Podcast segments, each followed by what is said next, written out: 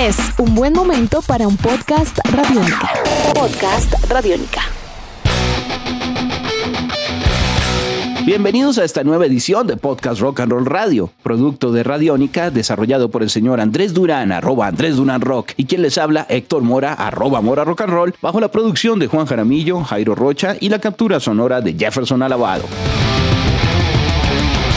Si bien el mundo de las artes en general representa nuestra sensibilidad humana a través de diferentes estéticas, es claro que asimismo no puede alejarse de una condición sujeta a la personalidad de su creador. La libertad de mantener una vida pública o privada depende de cada quien, y en ese sentido las consecuencias de las acciones son algo que en este mundo moderno cada vez pasan menos desapercibidas. Tristemente los escándalos alrededor del maltrato físico o psicológico, el abuso sexual o el grooming no han sido ajenos al mundo de la música y el entretenimiento en general. Nombres como Marilyn Manson o recientemente Dave Ellefson han sido protagonistas en diferentes medios como referentes de esta serie de oscuros capítulos en la música. Así que hoy en Podcast Rock and Roll Radio, Ellefson y Manson, ¿qué pasó? Eso y mucho más para los próximos minutos. Andrés, muy buenas tardes. Como es habitual, un placer estar con usted el día de hoy, aunque tristemente revisando estos dos casos que al parecer no son algo extraño en el mundo de las artes desde hace mucho tiempo. Héctor, eh, qué gusto estar de nuevo con usted aquí en el Rock and Roll Radio Radio Podcast y antes de todo quiero agradecer a todas las personas que hacen posible este mismo. Tiene usted toda la razón, me encanta la última parte que usted acaba de decir, ya que pues de digamos 50 años escuchando rock and roll, eh, es verdad, a, mí me tocó personalmente con uno de mis artistas favoritos que fue Gary Glitter. Coleccionaba sus discos, cantaba sus canciones y a medida que fue pasando el tiempo comenzaron los rumores y pues era tan, digamos, era tan evidente, era tan, tan cierto su mundo oscuro que pues terminó preso y, está bajo cadena perpetua. He ahí el, gran dilema, ¿no? De uno como, como fan de un artista, si decide eh, no escucharlo por una situación personal o seguir escuchándolo. Yo opté por seguir escuchándolo. A mí me gusta mucho la música que él hizo, me gustan sus canciones, sus discos y pues me parece penoso y me parece horrible, me parece terrible pues su vida personal y los acontecimientos que han ocurrido. Esa es mi, mi, mi percepción como melómano y como afectado, digamos, porque de una u otra forma uno eh, queda afectado, uno queda triste, uno, queda, uno, uno, no queda bien cuando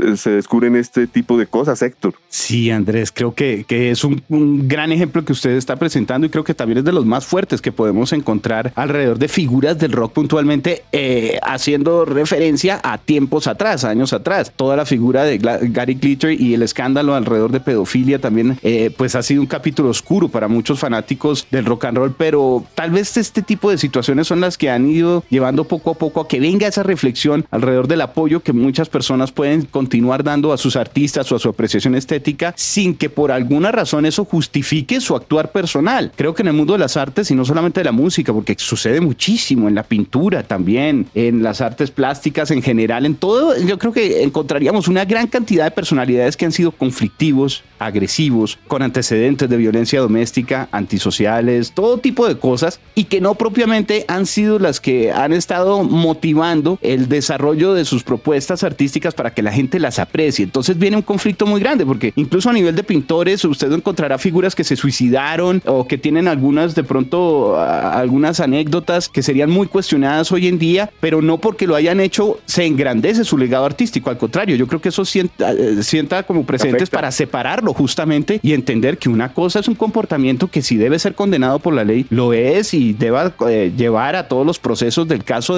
demostrar las cosas y, digamos, eh, impartiendo justicia, más o menos, antes que sencillamente estar eh, castrando también la posibilidad de disfrutar una gran cantidad de, de testimonios artísticos que hay en la humanidad que ha sido pues salvaje en ese sentido toda la vida. Yo creo que también lo que sucede es que con los medios de comunicación hoy por hoy facilitando el que se difunda esta información, pues claramente muchas más personas se enteran y en ese orden de ideas se generan reacciones colectivas mucho más fuertes. Sí, señor, y hoy traemos dos ejemplos, Marilyn Manson y Dave Ellison Jr. Antes de hablar, abordar el primero, que será Marilyn Manson, Héctor, yo quisiera también aprovechar para pues, intuir que esto también va de la mano con la tecnología, con el Internet, con las cámaras, con, con, con, con los eh, celulares que tienen grandes facilidades para grabar y que pues como los artistas que vamos a, a abordar el tema hoy, pues digamos fueron presa fácil para esto. Ahora, esto no va a quedar ahí, Héctor. Esto va a seguir sucediendo. Esto, esto vamos a seguir descubriendo cosas oscuras. También en este momento no estará ocurriendo algo con un artista, pero ocurrirá la semana entrante y se destapará en un año, porque pues de eso se trata, ¿no? Una pareja de, de un, de, un, artista, una,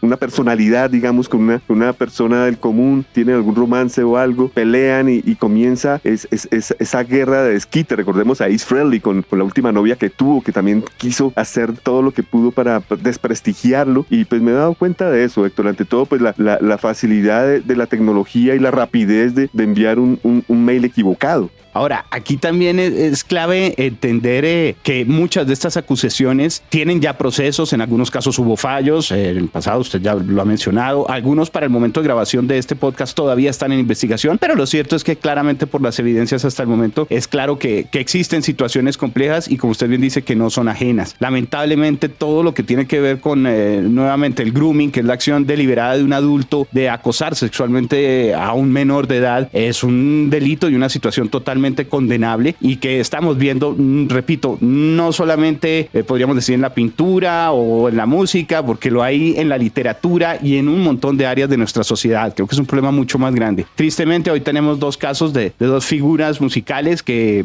pues están dentro de los más importantes eh, elementos y de las bandas más representativas del mundo de rock and roll. Lo de Manson creo que comenzó un poco antes, tal vez podríamos ir primero entonces con Manson toda vez que ya lleva más meses. Eh, antes, de entrar con, Manson me gustaría también eh, explicar a, nuestros oyentes del Rock and Roll Radio Podcast por qué decidimos darlo únicamente con Manson, sino esperar para tener como dos historias diferentes, de, podrían ser cinco o seis historias diferentes porque casos en la humanidad hay muchos, ¿no? Puede ser el de grooming, puede ser el de un mal amor, un desamor, un, problema amoroso, puede ser el, la ambición por dinero. Recordemos las cosas que pasaron con Michael Jackson, que hay mucho dinero de por medio. Ya puede ser por una persona que de hecho es de un demonio y las personas que eh, pues estén con él de pronto ya saben lo que les espera, pero también hay muchas personas que lo ven demonio y aprovechan esto para hacerle mal y mostrar cosas como personas que serán inocentes y también caen. Así que tenemos estos dos ejemplos. Iniciemos con Marilyn Manson, Héctor.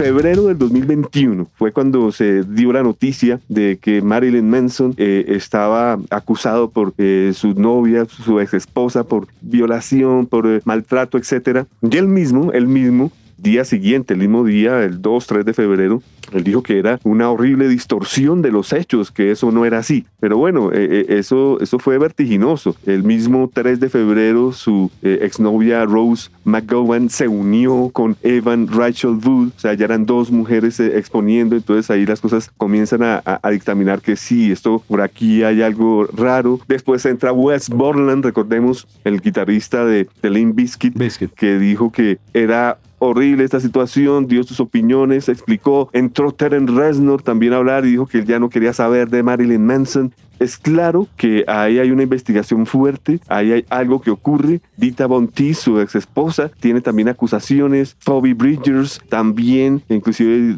diciendo que tenía lugares específicos para hacer actos vandálicos, sexuales. Eh, y pues el, eco inmediato, Héctor, ya para el 5 o 6 de febrero, Marilyn Manson es descartado de su manager de todos los tiempos. También eh, eh, los, sus patrocinadores lo abandonan. Afecta el, el radio airplay, sus significa pues que ya están dejando de programar su música al aire en la radio, bajan también los streamings y pues lo último, ya la policía, ¿no? Como usted bien decía Héctor, pues cae todo el peso de la ley para una serie de investigaciones que pues van a dar como definitiva o que no es culpable, que al parecer todo no le indica que, que, que, no lo es. Y sí, sí, pues saldrá avanti de esto, pero es bien difícil esta situación de este músico. En realidad yo creo que esto lo que ha destapado también es una serie de, elementos anteriores y que se van sumando a las investigaciones. De hecho, si nos damos cuenta, usted mismo nos comentaba ahorita, cuando comienza en febrero, esto van apareciendo poco a poco más casos que se van sumando y que obviamente llaman más la atención de las autoridades, no digamos del medio, sino de las autoridades, que es lo que es importante en estos momentos para aclarar las cosas. Toda vez que eh, comienza con la acusación fuerte de Evan Rachel Wood, que usted mencionó, quien es una actriz, de pronto para los fanáticos eh, de las series, ella participa en la serie Westworld eh, como una figura importante, digamos que desde el mundo de la actuación. Y Woody Manson mantuvieron una relación cuando supuestamente ella tenía 18 años y él 36, el doble de edad. Ella dice que le lavaron el cerebro, que fue incluso manipulada hasta la sumisión en sus comunicados, en sus declaraciones. Ahora lo que sucede es que muchas de estas declaraciones también a veces se dan a conocer primero a través de las redes sociales antes que ser declaraciones en un juicio o en un proceso judicial un poco más, eh, digamos, serio. Entonces eso lleva también a muchas especulaciones en su momento, pero lo cierto es que aquí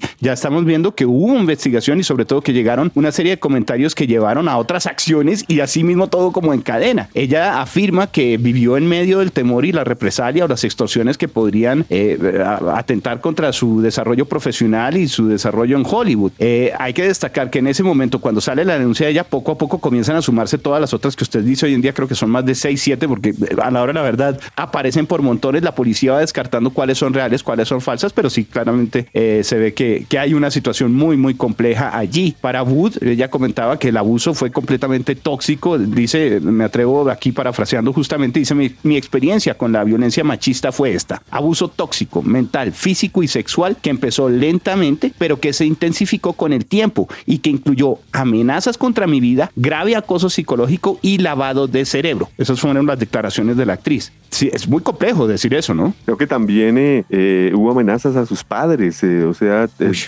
todo el núcleo estaba quieto de poder expresar lo que sucedía. Es una, sí, es una situación muy, muy compleja. Andrés, obviamente hubo declaraciones de Manson ahí a, los pocos días y demás, y todavía es una situación en donde se ve de lado y lado muchos, muchos comentarios. Manson tiene hoy en día 52 años, él creó todo un personaje público con una imagen que es inquietante, de inspiración gótica y demás, eh, con el maquillaje, con toda una contracultura muy, muy fuerte, y obviamente este tipo de, consecuencias no solamente su carrera, sino que ponen a pensar a mucha gente sobre lo que debe ser la, de verdad el, comportamiento, la relación de una de estas figuras con sus fanáticos, si es así, o en su vida personal, y ahí viene el debate, qué puede o no puede hacer en su vida personal. Pero ya cuando estamos hablando de violencia física, de violencia doméstica y demás, pues es claro que se está infringiendo la ley. Totalmente, y pues eh, fácilmente en un futuro podremos ver pues ya el, fin de la carrera de Marilyn Manson o pues un, reinicio, pero ya su reputación totalmente mm, deteriorada en el piso, claro. Eh, aún así, Héctor, vuelvo y repito, Marilyn Manson no fue ningún santo, él siempre estaba dentro de, una cultura, como usted lo dice, gótica, sadomasoquista, eh, soltero, con problemas de drogas, de alcohol, entonces más o menos hay, hay, hay de dónde hacer premoniciones, porque uno no puede juzgar a nadie pero en el caso del segundo invitado que tenemos, totalmente diferente.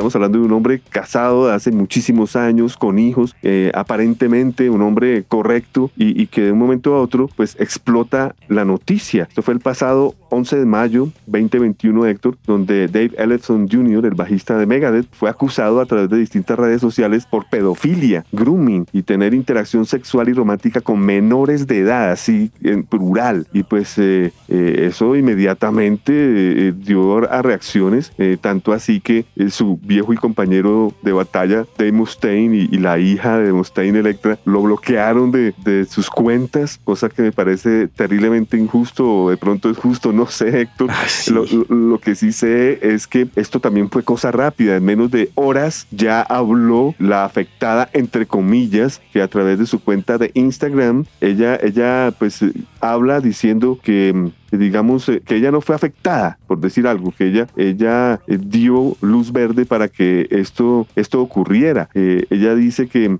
de, haberse involucrado con una menor de edad, la mujer en cuestión habría salido a la luz pública en defensa del músico diciendo que si bien la relación es cierta, todo fue consensual y no era menor de edad en el momento en que todo sucedió. Así que esta menor de edad escribió posteriormente diciendo, yo soy la chica de que la gente ha estado involucrando con Dave Ellefson. En este momento quiero contar mi parte de la historia. Sí, las videollamadas son reales, pero yo las incité, dice la chica. No era menor de edad y siempre fui adulto y consciente cuando ocurrieron dichas grabaciones. Nada inapropiado pasó antes de esto. Todo fue consensual. No soy víctima ni nunca lo he sido. Solo fui muy ingenua en grabarlo y compartirlo con un amigo sin el permiso de Dave Ellefson Jr. Hágame usted el favor favor, el, el daño, ¿no? Eh, le dañó la carrera, en pocas palabras. No, la vida total. Ahora, las investigaciones irán hasta el fondo y seguramente de allí se determinará realmente qué tanta responsabilidad de qué parte, cómo, eh, ya los detalles del, suceso y de acuerdo a eso, pues las condenas del caso. Pero todo esto además comienza por una cuenta de Instagram que tomó o que logró tener acceso a esos videos, Andrés, y los colgó en las redes, la cuenta de Wagworst, eh, donde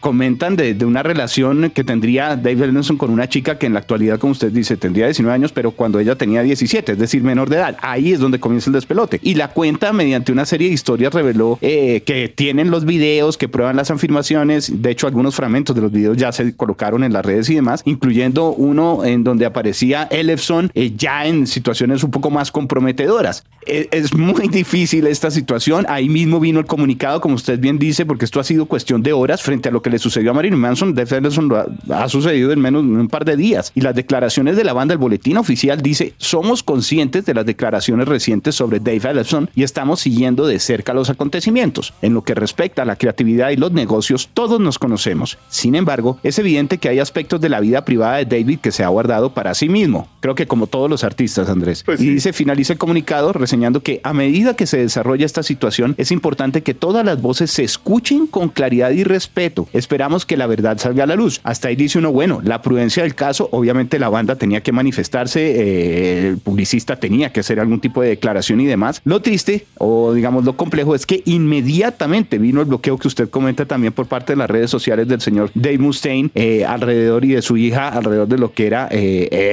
Un, golpe potente, un golpe duro, yo creo que también a nivel anímico, para lo que será una situación que apenas comienza, porque aquí está en juego toda, toda su carrera. Eh, las declaraciones, obviamente, Ellefson ahí mismo publicó también sus, eh, sus mensajes a través de sus redes personales y demás, no a través de la cuenta de Megadeth, eso hay que aclararlo, a las pocas horas donde el músico de 56 años pues ya hacía su, su, su aclaración del caso. Sí, señor, él, él, él en, un, en un anuncio, Dave Ellefson escribió, como muchos de ustedes pueden saber, algunas conversaciones y, y grabaciones privadas y personales salieron a la luz pública online eh, con intenciones enfermizas de una tercera persona no autorizada compartió, mientras que yo estoy totalmente avergonzado por esta situación y quiero abiertamente y honestamente ser eh, con ustedes lo máximo posible. Abre comillas, eh, Dave Ellison dice, realmente no es algo de lo que estoy orgulloso, pero pues eran cosas privadas, interacciones entre adultos que fueron tomados fuera de contexto y manipulados para llegar a hacerme el máximo daño a mí y a mi reputación, mi carrera y mi familia. Las personas que hicieron esto, las que están envueltas en, en, en, este problema, como ustedes pueden darse cuenta, lo hicieron con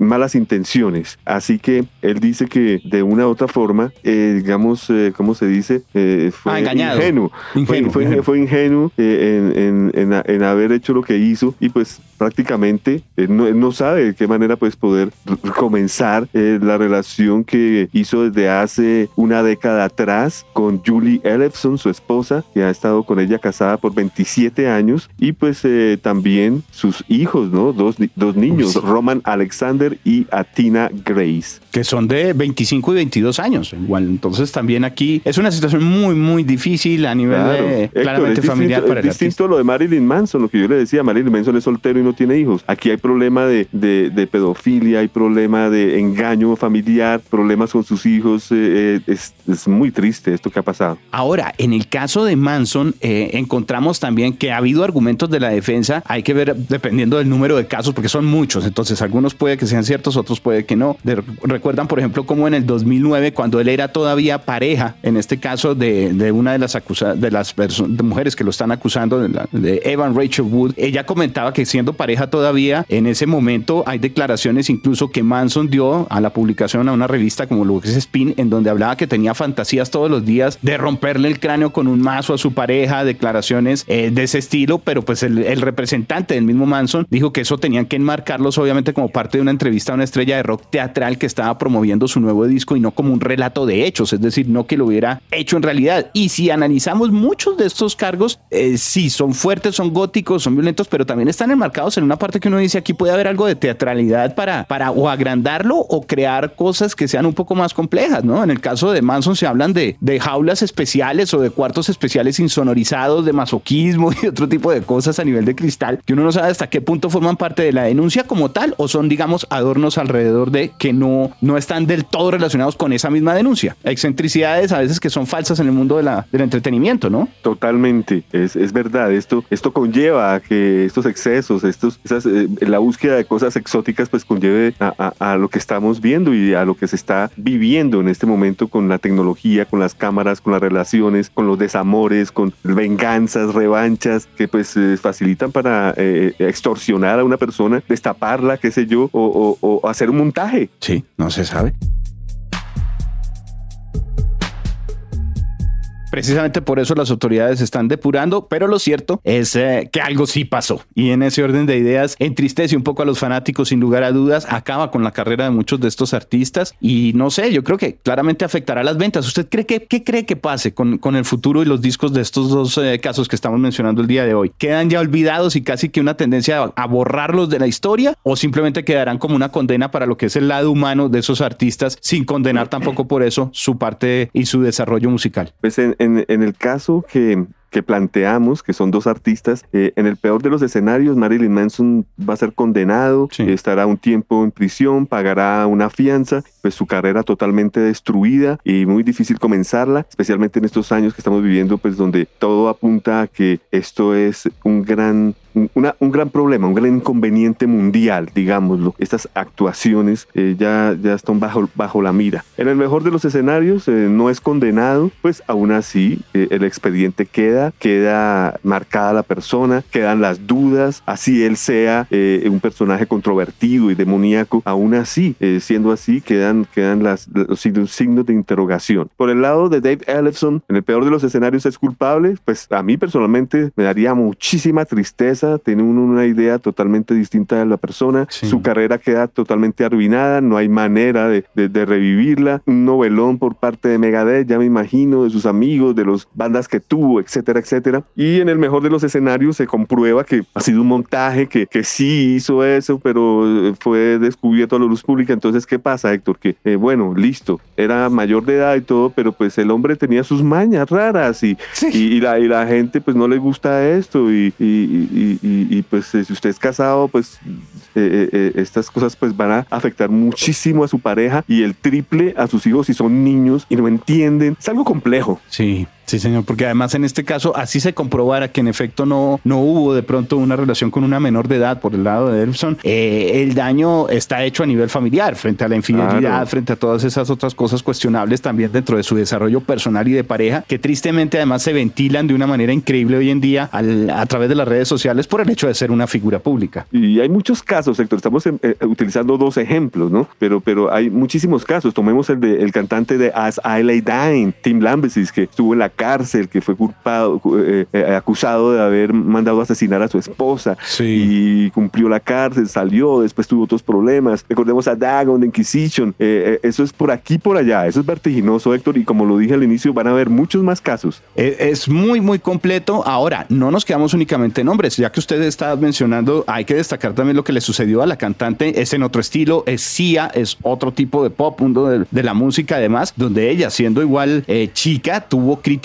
muy fuertes cuando comenzó a desarrollar videoclips y sencillos alrededor del tema Elastic Heart, en el cual actuaban incluso algunas bailarinas, participaban unas figuras especiales eh, menores de edad. Y Sia fue acusada de inmediato por muchos medios y público en general por incitar a la pedofilia, en ese caso utilizando menores de edad en sus videos, eh, pues bailando y realizando algún tipo de coreografías un poco sensuales. Entonces, esto eh, hay en mil, en mil, en mil. casos que, que no han tenido. Pink Townsend también, si usted recuerda, que eso fue con Claro. allanamiento a la casa y todo. Claro que sí, allanamiento y tuvo que, ¿cómo se dice?, entregar sus computadores para comprobar y, y limpiar esto, pero pues quedan marcadas las personas. Ahora, vamos a mencionar otro caso. Todo depende de la legislación, porque no podríamos dejar atrás el caso de Jerry Lee Lewis cuando se casó con, con, con, eh, Mira Brown. O sea, tenía solo 13 años. Eso fue algo, algo totalmente condenado en ese momento. Él tenía 30. Ellos dicen que se enamoraron y todo. Y en algunos estados del territorio norteamericano se permitía el matrimonio con menores de edad. Entonces ellos se fueron a Kansas City y se casaron allá. Eso, por ejemplo, con el paso del tiempo, si bien también tuvo un golpe y afectó la carrera del artista, claramente ahí hubo, digamos, un visto bueno por parte de la ley. Entonces todo depende de muchísimas cosas eh, y cómo se manejen. Héctor, recordemos al bajista de los Rolling Stones, Bill Wyman, que en 1989 a la edad de 52 años contrajo matrimonio con Mandy Smith que tenía 18. Entonces no me venga a decir usted que la conoció eh, dos meses antes. Sí, sí, sí. Cierto, cierto. El día del cumpleaños. Sí, el día del cumpleaños. No, no, situación muy difícil. Bueno, son algunos casos que queríamos también presentar el día de hoy. No podíamos dejar pasar por alto eh, lo que está sucediendo en el mundo de la música y en este, en este capítulo, en esta emisión de nuestro podcast, hoy recordando lo que vienen a ser estas dos eh, figuras y estos dos sucesos actuales y sobre los cuales hay una gran atención por parte del mundo del rock, Andrés. Sí, señor, eh, ese, ese claro que es una problemática mundial, no solo de los artistas de rock, sino de personalidades de los deportes, de actores de cine, de personalidades en sí que están siendo pues víctimas o, no, o expuestos a la luz pública a través de la tecnología y por situaciones que ya hemos nombrado anteriormente. Bueno, creo que estamos llegando al final de nuestro podcast para esta misión. ¿Hay algo que usted quiera recordar, alguna reflexión o alguna otra cosa que estemos dejando pasar por alto en este momento? Claro que sí, Héctor. Eh, creo que nadie se salva. Si usted es una persona que ha hecho de las suyas, eh, sepa que tarde o temprano van a salir a la luz pública las cosas y las personas que pues han actuado de una manera tranquila pues eh, estar orgullosos de, de, su ser, de que, de que no tienen que estar preocupados con, con una destapada de olla, ¿no? Con, un, con, una de estas situaciones que, eh,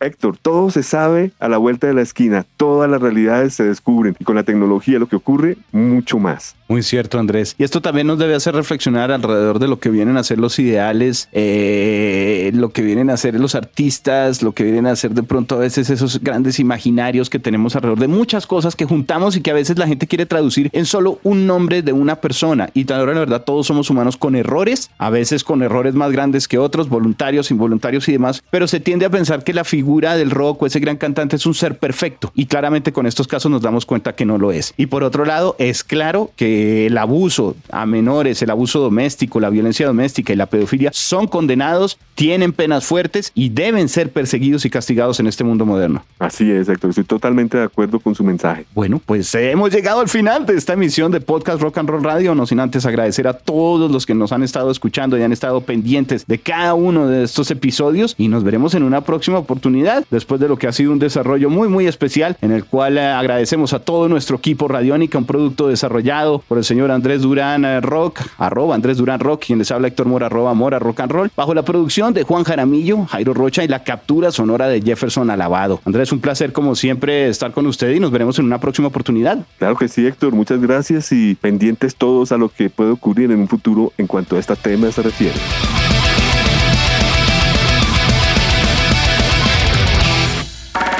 Nuestros podcasts están en radionica.rocks, en iTunes, en RTVC Play y en nuestra app Radionica para Android y iPhone. Podcast Radionica.